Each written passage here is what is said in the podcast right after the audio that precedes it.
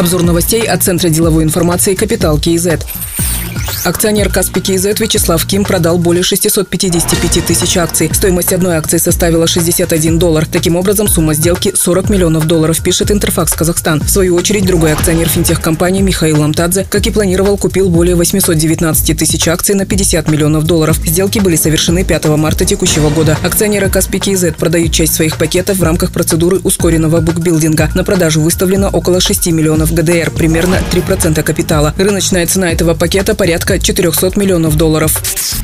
Министерство энергетики планирует увеличить предельные тарифы на электроэнергию. Об этом говорится в проекте приказа, который опубликован на сайте электронного правительства. Предполагается новые тарифы ввести с апреля. Из документа следует, что с 2021 по 2025 годы вырастут предельные цены на электрическую энергию для ряда энергопроизводящих организаций. Заявки на увеличение тарифов поступили от 37 предприятий. Основными факторами, влияющими на рост затрат этих компаний, названы ежегодно растущая надбавка за возобновляемые источники энергии, увеличение затрат на импортные материалы и запчасти, рост стоимости угля и транспортировки газа.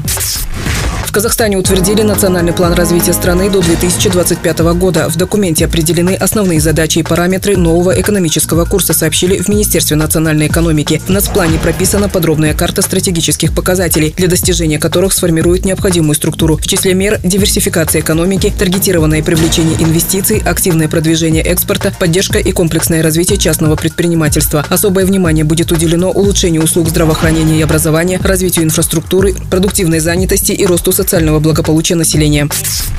Национальный банк утвердил стратегию денежно-кредитной политики до 2030 года. Заместитель председателя Нацбанка Акалжан Баймагамбетов отметил, что основная цель – обеспечение стабильности цен. Для преодоления существующих вызовов и повышения эффективности денежно-кредитной политики выделены три ключевых направления. Это усиление монетарных основ, развитие финансового сектора и синхронизация действий в области макроэкономической политики страны. Основным инструментом воздействия денежно-кредитной политики на инфляцию останется базовая ставка. Кроме того, необходимы совместные усилия с правительством. Здесь основным инструментом является является подписанное в феврале текущего года соглашение о координации мер макроэкономической политики между правительством, Нацбанком и Агентством по регулированию и развитию финансового рынка. Разрабатывают бюджетные правила, чтобы ограничить уровень и темпы роста государственных расходов, снизить влияние цен на нефть. Нацбанк планирует постепенный выход из программ кредитования экономики с 2023 года. Полный выход из программ и переход на рыночные принципы кредитования планируется завершить к 2025 году.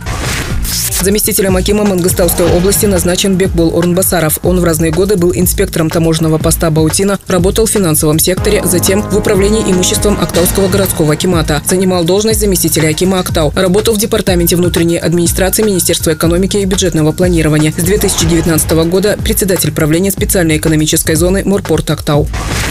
Заместителем Акима Западно-Казахстанской области назначен Бахаджан Нарымбетов. Он работал в неправительственных организациях, затем занимал различные должности в Акимате Уральска и Акимате Западно-Казахстанской области. С января 2019 года был заместителем Акима Уральска.